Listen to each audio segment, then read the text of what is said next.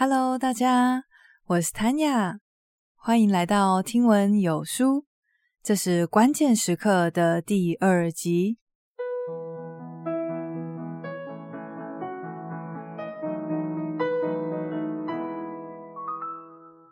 在上一集的内容里，有分享到了《关键时刻》这本书的主要目的，那就是要让大家了解是什么原因。使生命中的某些时刻变得特别。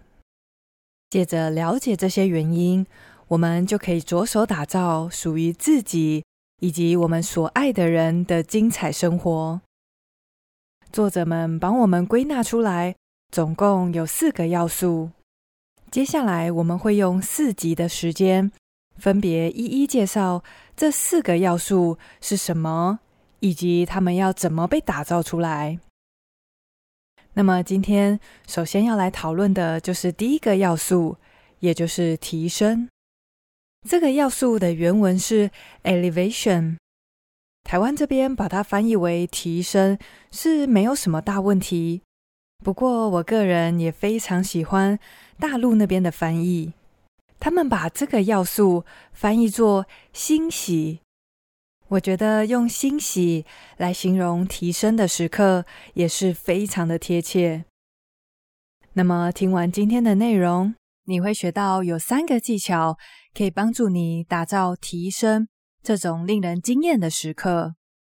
除此以外，也会学到有两个非常大的阻力会妨碍我们创造精彩的时刻。最后还要来谈谈为什么年纪越大，感觉时间过得越快呢？其实有些办法可以让时间慢下来哦。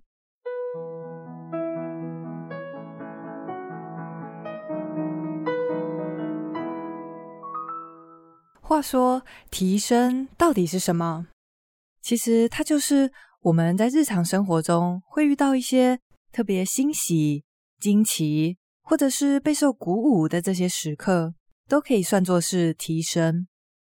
在我们的文化中，或许久久一次就会遇到带有提升的关键时刻，比方说校外教学，或者是结婚典礼，都会让人感觉欣喜万分。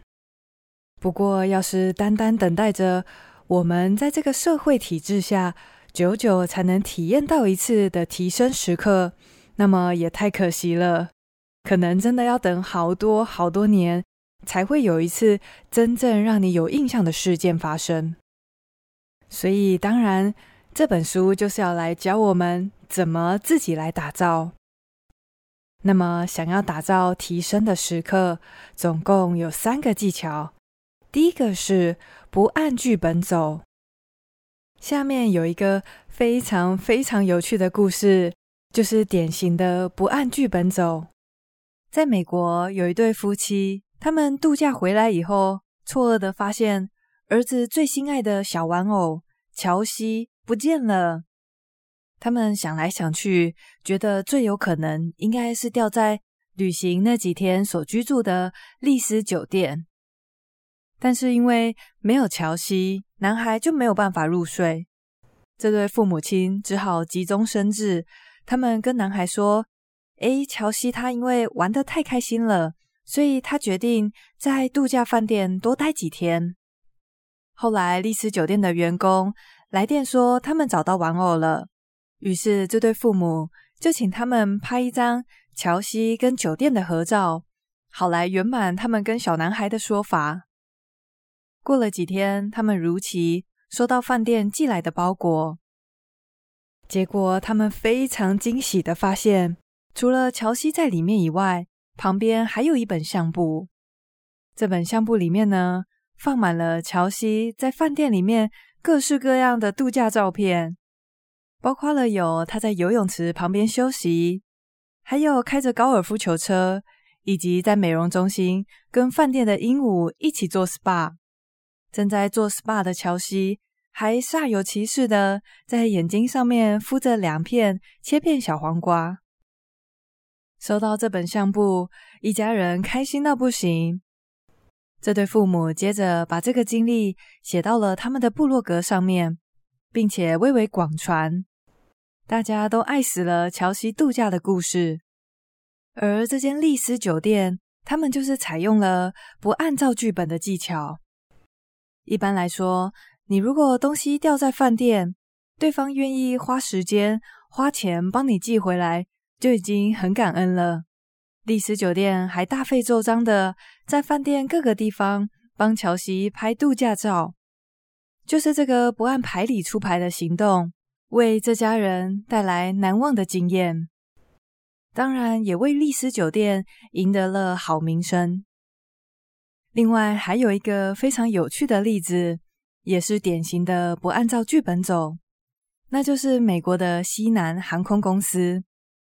大家如果有坐过飞机，都知道那些安全宣导影片，你只要看过一次、两次之后，就不会想要再认真看它了，因为他们总是千篇一律，你早就知道他要说什么了。但是西南航空的空服员总是能够让你每一次都聚精会神的听，为什么呢？因为一样的禁烟宣导，他们会这么说。各位先生、女士，如果你想要抽烟，欢迎你到我们的机翼上去抽。但是请注意，那边的风超大。如果你可以成功的把烟点着，那么恭喜你，你就会得到一支香喷喷的烟熏机翼了。还有关于氧气面罩的宣导，西南航空的空服员会这么说：氧气面罩，请先帮自己戴上，再帮小孩戴。如果你带了两个小孩呢，你可以考虑一下哪一个小孩以后比较不会把你丢在安养院，就先帮他带。后来根据他们公司的调查，每七十位乘客就会有一位主动提及他们听过最好笑的广播词，而这些忠实客户为他们公司带来巨大的营收。大家这时候可以脑力激荡一下。如果你是西南航空公司的高阶主管，不按照剧本走的这个技巧，除了可以用在广播词，还可以用在哪些地方呢？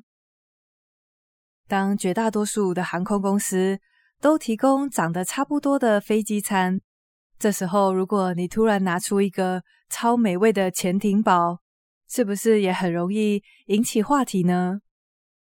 我们在日常生活中，其实也有很多已经写好的脚本，像是你们一家人每周六都有固定的行程，或者是在工作上一成不变的开会。如果可以打破这些例行公事，周末到山上去住一晚，或者是开会地点改在一个露天的咖啡厅，这些跳脱日常的时刻就能够为我们带来提升。所以不按剧本走，是打造提升的第一个小技巧。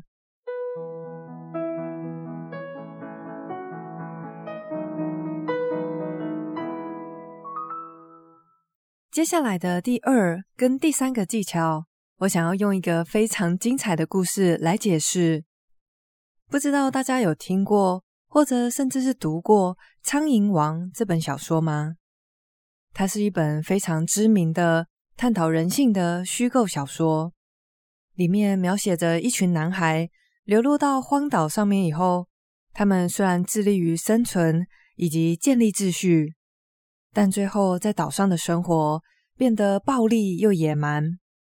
这本小说用非常戏剧化的方式描述了人性当中潜在的黑暗面，而《苍蝇王》这本经典的小说也是许多美国高中生的必读选书。所以，如果你今天是美国一所叫做西斯戴尔高中的二年级生，当你在某一天的英文课上读到《苍蝇王》里面男孩们发生暴力冲突的时候，老师给每个人发了一张即可乱真的法院传票。这张传票所提起的诉讼是对《苍蝇王》作者威廉斯·高丁所提起的。原告指出，威廉斯·高丁所写的这个《苍蝇王》实在是太过扭曲人性，给后世带来非常多不良的影响，所以应该判他有罪。这张传票掀起了一场人性审判的活动。接下来，每一位学生会拿到自己的角色，他们或许是法官，或许是陪审团，还有来自世界各地，甚至是电影里面的人物，他们都要来作证。在人性审判的活动当天，孩子们跟老师还有校长都会去到真正的法庭。如果你是陪审团的一员，你就会看到穿着西装扮演律师的学生，跟甘地、珍古德、希特勒。甚至是《星际大战》里面的黑武士来进行交叉辩论，这些对所谓的人性都有特别独到见解的证人，当然也都是由学生扮演的。那么，今年人性审判的活动，最后法官宣布无罪，支持无罪的证人们忍不住振臂欢呼。那一刻，英文老师看着一位在课堂上总是兴趣缺缺的学生。兴奋的又叫又跳，问他说：“老师，我们接下来要做些什么呢？”这些孩子以往总是会问：“做这些事情，我可以拿到多少分？”但是在这场人性的活动里面，每一个孩子都非常的投入，在研究他们自己所需要去探讨的人性的问题。没有人问说这个活动可以得到几分。并且在毕业感言上，有很多的毕业生都提到了这场人性审判的活动，让他们印象深刻。连续举办了二十几年以来，有非常多场的人性审判，最后宣判高丁有罪，但是也有一些无罪的时候。无论审判的结果如何，这场人性审判对西斯戴尔的每一届高二生来说，都是会在日常生活中跳脱出来的经验时刻。那么，这个活动可以说明了提升当中的哪两个技巧呢？首先，它其实也符合了第一个跳脱日常。接下来的第二个技巧叫做增加感官吸引力。当天出席的每一位学生都会依照他们所扮演的角色去量身定做他们所需要的服装。或者是其他道具，而且他们举办的地点是在真正的法庭，这些都是增加感官吸引力。这也就是为什么婚礼会让大家印象深刻。在当天，新郎跟新娘会慎重打扮，然后在华美的餐厅里面享用着精致的美食，这些部分都可以算是增加感官吸引力。我还记得有一次。去吃一家高级的火锅餐厅，那一天的东西好不好吃，我其实已经有点忘了。但是我印象非常深刻的是，那一天用来盛装食材的容器实在是大到不像话。就是你看着那个服务生端来，会很担心他的手腕还好吗？而当天那些又大又重又华丽的容器，就是增加了视觉上的吸引力。所以会让我特别记得，所以增加感官吸引力是创造提升的第二个技巧。接着，除了不按剧本走，增加感官吸引力以外，最后一个技巧是增加赌注。在人性的审判这个活动里面，最后一定会宣布到底是有罪还是无罪开始。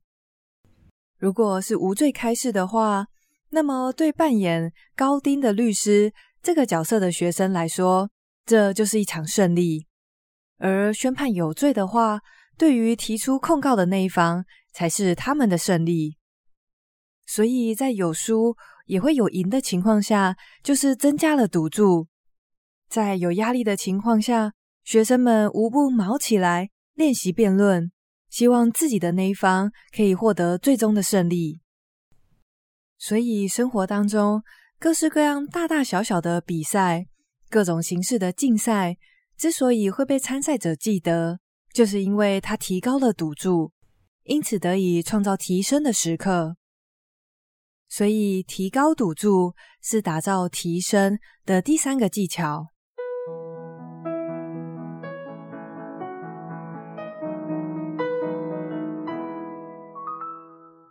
现在我们已经知道，借着不按照剧本走，增加感官吸引力，以及提高赌注这几个办法，可以用来创造提升的时刻。但是，光是知道这样是不够的，我们得拿出行动力才行。有时候，我们其实都会有很好的想法，但是会有两股非常大的拦阻力，阻止你去创造关键时刻。第一个是好懒哦，第二个是合乎常理的思考。懒惰这一点应该不用特别解释了。那么，什么叫做合乎常理的思考呢？就是比如说，你今天想要让开会跳脱日常，到一个露天咖啡厅去讨论事情，这时候或许你的同事或者是你内心就会出现一个声音，告诉你说：“诶，开会就是要在会议室里面啊，这样子才是合乎常理吧？”又或者是像西南航空公司。我相信他们一开始在提出这个 idea，就是要用很俏皮的方式来宣导这些安全事项时，一定也曾经遇到反弹的声音。不难想象，会有一些比较保守的人，他们会觉得安全事项这么重要的事情，怎么可以这样子乱讲一通呢？这个就叫做合乎常理的思考。但是合乎常理，通常也意味着没有人会记得。所以说，要打造令人难忘的关键时刻，其实并不是轻而易举就可以做到的。像西斯戴尔的两位英文老师，他们就在这个活动上投注了非常多的心力。他们事前要规划时间，要租用场地，租用戏服，审判当天，还要安排巴士把一大群学生载到那个地方，更别说是要花费大把的时间帮助学生演练答辩的证词。试想一下，有多少老师愿意付出额外的这么多的心力去做这件事呢？我想应该是少之又少，因为好麻烦、懒惰跟合乎常理的思考这几个是非常大的阻力。而且，你就算突破了自己内心的这些阻力，接着你可能会听到校长说：“哈，要去法院办活动，我们没有这个额外的经费，还是在教室里上课就好吧。”但是，一旦突破了这些来自自己以及来自外部的阻力，就可以创造出像是人性的审判这种会让学生永生难忘的经验时刻。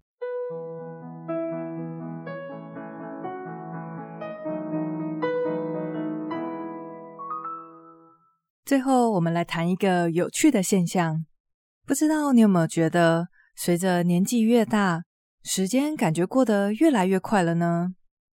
我还记得，在我小学的时候，有一个蛮老的老师，他就语重心长的跟大家说：“孩子们，早晚有一天，你们会发现，时间真的过得很快。”可能是因为他严肃的语气。所以让我对他说的这些话特别有印象。不过，时间为什么会感觉越变越快呢？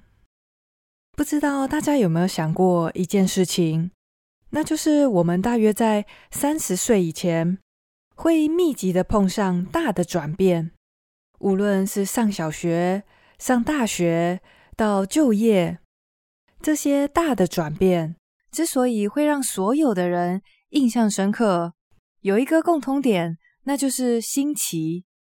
第一次离开熟悉的家，第一次谈恋爱，这些种种的第一次，都让我们觉得非常的新鲜。不过，为什么新奇感会让时间慢下来呢？有一个简单的实验可以说明这个现象。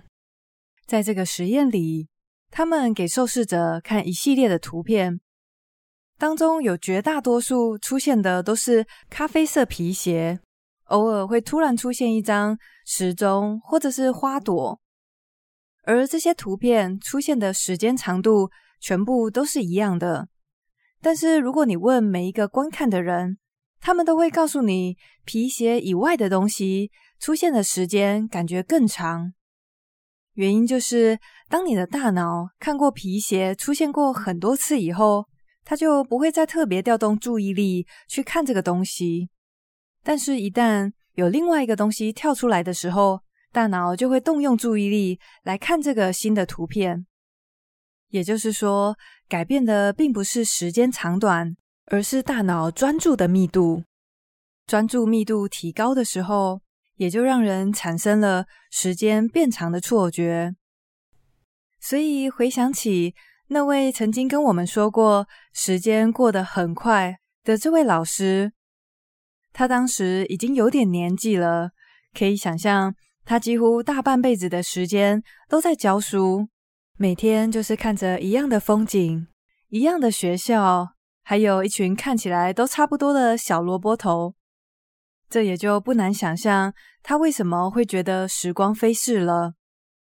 那么这样说来，为了让时间感觉过得慢一点，我们就应该要一直去想办法创造变化吗？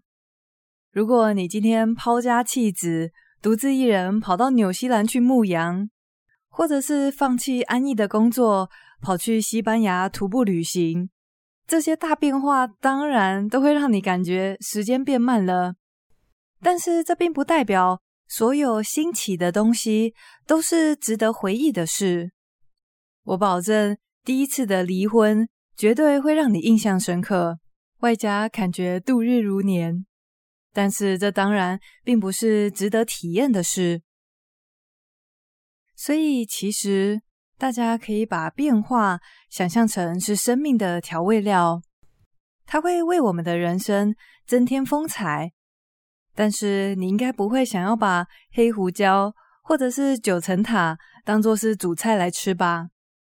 当我们对现有的生活非常的熟悉、一成不变的时候，虽然时间感觉会变快，但是熟悉感。同时也意味着我们会感觉非常的安稳，非常的自在。这边的重点就是，我们可以自己去拿捏变与不变之间的比例。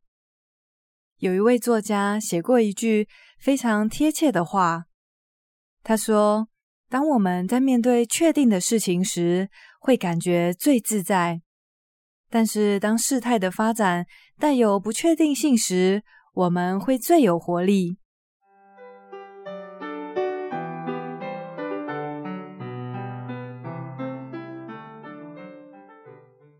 那么，一样来帮大家整理今天的重点。今天一开始提到的是打造关键时刻的第一个因素——提升。提升指的是那些让人感觉很欣喜、很惊奇，或者是很惊艳的时刻。想要打造提升，总共有三个技巧。第一个是不按剧本走，像是丽思酒店在寄回乔西这个玩偶以前，大费周章的在酒店各处帮他拍了度假照。第二个技巧是增加感官吸引力，在人性的审判这个活动里，每一位学生都要精心打扮，并且去到真正的法庭。